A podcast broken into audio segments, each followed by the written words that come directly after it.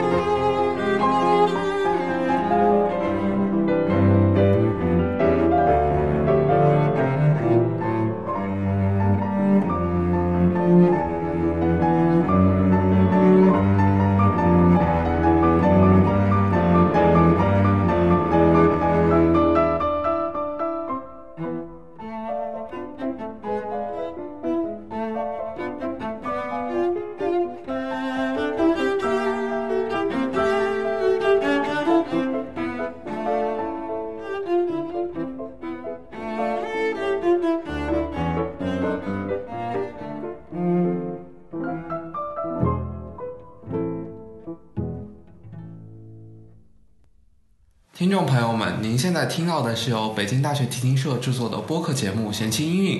我是主持人陈子恒。今天我们邀请到的嘉宾是张国玉。呃，听众朋友们，大家好。呃，今天呢，我来为大家分享的一首是来自德国作曲家勃拉姆斯所创作的《E 小调大提琴奏鸣曲》作品第三十八号。嗯，刚才我们听到的音乐呢，是来自这首作品的第二乐章。呃，勃拉姆斯的这个名字呢，相信大家已经非常熟悉了。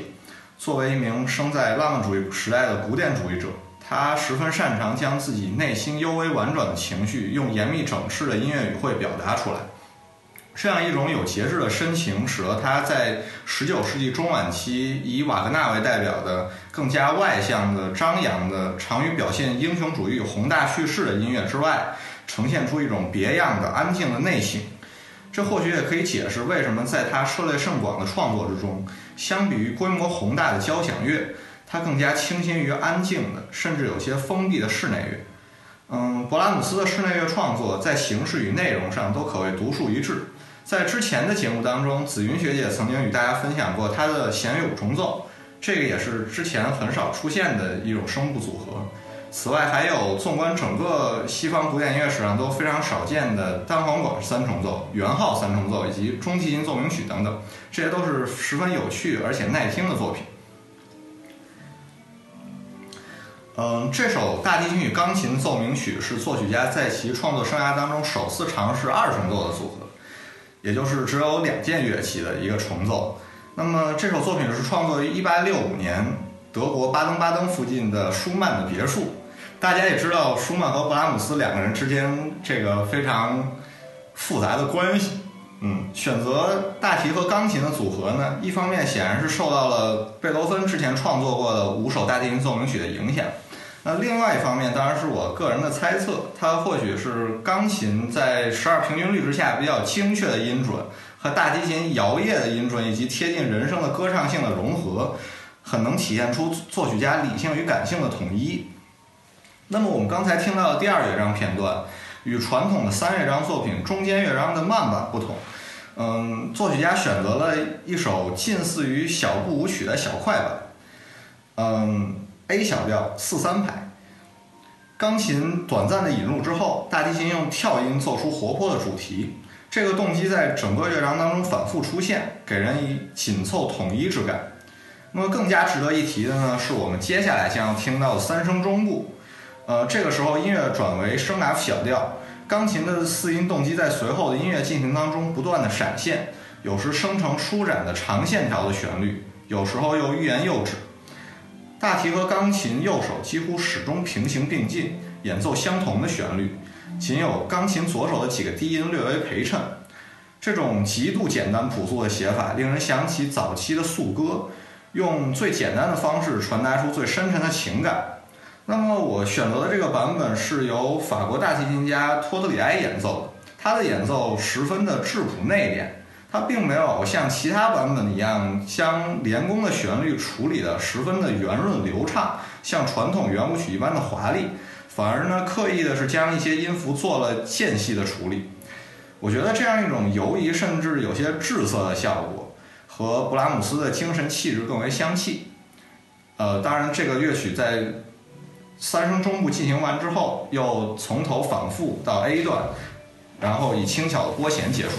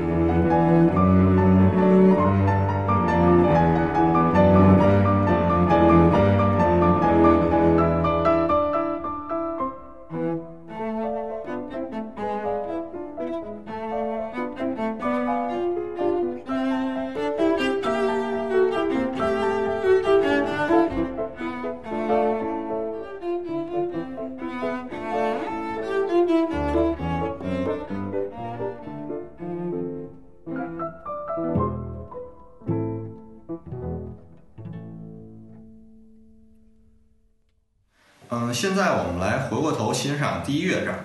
这个乐章是一个不太快的快板，E 小调四四拍，它是一个奏鸣曲式。嗯，大提琴的主题呢，首先在低音区从容的展开，之后转向最高弦，有一种如泣如诉的感觉。旋律声部常常出现的跨越八度或者八度以上大起大落，给音乐带来了强烈的张力。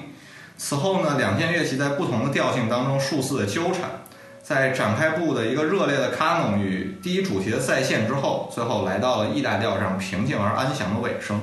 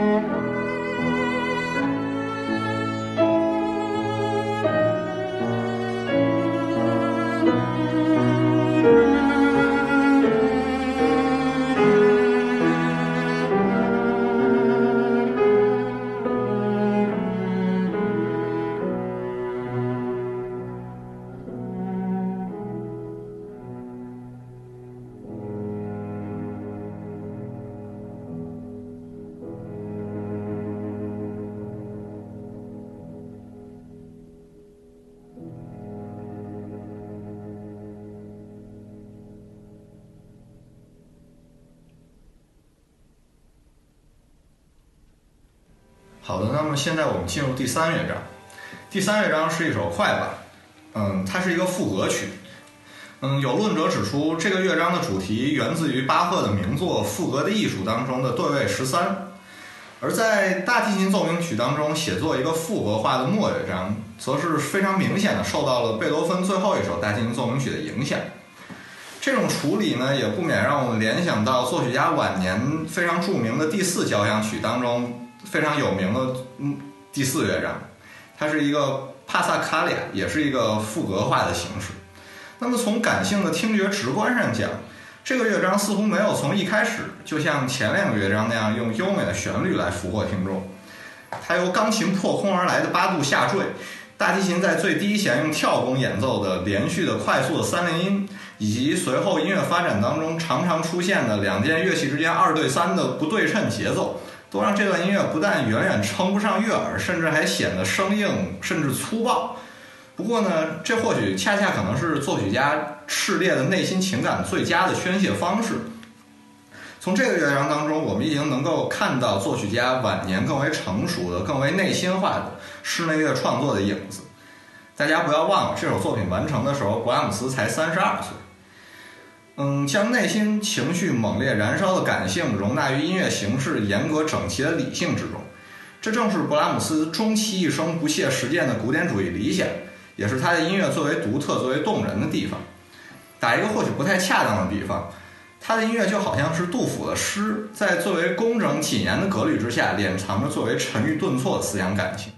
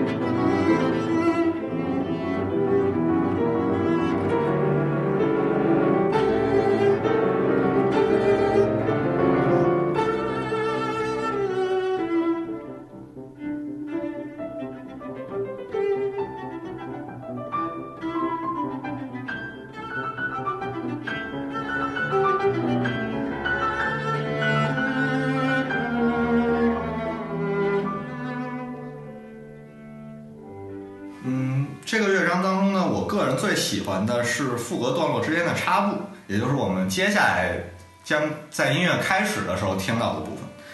大体首先是奏出流动的爬音音型，然后通过音域的转换和切分的节奏型，展现出来灵巧而缠绵的旋律。这个版本是由英国传奇的女大提琴家杜普雷演奏的，她并没有像多数演奏者那样在速度变化上大做文章。而是通过十分出色的音色与力度的控制，看似轻松却相当灵巧地表现出了旋律线条的戏剧性效果，可谓是四两拨千斤。那么，经历了副歌段落的再现，音乐在具有作曲家标志性的更齐的齐板当中接近尾声。大提通过力度为很强的三度进行，将音乐推向情绪的顶点，在越来越快甚至近乎于失控的速度当中冲回家去。在决绝的主和弦上结束了全曲。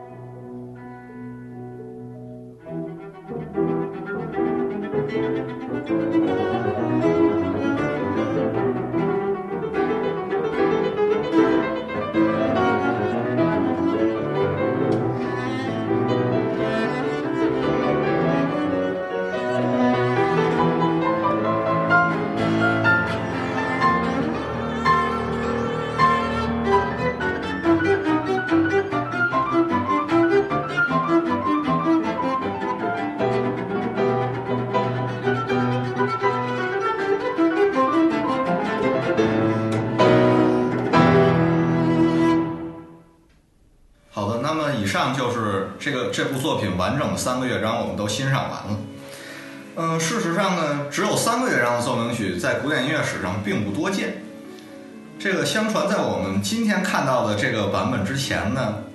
在第一乐章之前，勃拉姆斯还创作了一个柔板乐章作为原始的第一乐章，后来是因为自己不太满意，所以删掉了。那么我们知道，勃拉姆斯生活在贝多芬的阴影之下，他经常做这种事情，这可能也是他敏感犹疑的性格的一种注脚。不过，可能正是这种删减，使得这个非常少见的由奇数个乐章构成的作品，产生了某种对称的平衡感。那么，在这部的作品当中呢，我们也经常看到对称性的结构，比如说第二乐章这个 ABA 的三部曲式，以及我们刚才听到的那个三声中部内部同样嵌套于其中的 ABA 的结构，还有第三乐章一上来这个。和声的对称的调性，以及第三乐章整整体的相当整齐的一个 A B A B A 的一个结构，这一切的一切呢，都呈现出一种十分和谐而稳定的古典风格。那么在此基础上穿插有热烈而深情的浪漫主义化的旋律，也更加让我们叹服于作曲家纯熟的写作技巧与丰富的情感世界。最后还想说呢，作为一个会拉一点大提的勃拉姆斯业余爱好者，我对这个作品的情感其实相当的复杂。一方面呢，我其实当然是非常喜欢这个作品，但是呢，这个作品当中出现的许多显然并不适宜用大提琴演奏的高难度技术，使我在尝试碰过这个作品几次之后，就彻底打消了用它上提纲音乐会的想法。那么面对着这个来回切换的高中低音谱号，密密麻麻的带点的这个音符和各种奇奇怪怪的怎么改都很别扭的指法，就我纵然经常很抱怨这个作品非常鲜明的体现出了勃拉姆斯不会拉大提的这个特点，但是还是不能阻碍我继续沉迷于他的音乐，并且以此作为自己继续好好练琴的动力。感谢张国玉与我们分享的勃拉姆斯大提琴奏鸣曲。那么本期节目也就接近尾声了。如果对本节目有任何的想法或者意见，欢迎在我们的微信公众平台号和新浪微博帖下留言。那我们下期节目再见。